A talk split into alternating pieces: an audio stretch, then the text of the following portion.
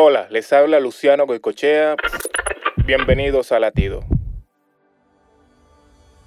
A todo padre le gustaría cultivar en sus hijos la disposición amable y compasiva hacia otros. La benignidad es una cualidad que también Dios desea que sus hijos cultiven ya que es parte de la vestidura de una persona nacida de nuevo. Pero, ¿cómo reflejar esa cualidad en la práctica? Jesús contó una parábola para ejemplificar un corazón compasivo en la historia del buen samaritano.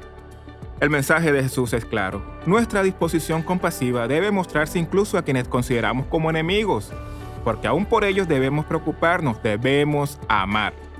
Hoy seguramente hay alguien que necesita de tus cuidados y bondad. ¿Quién podría ser esa persona?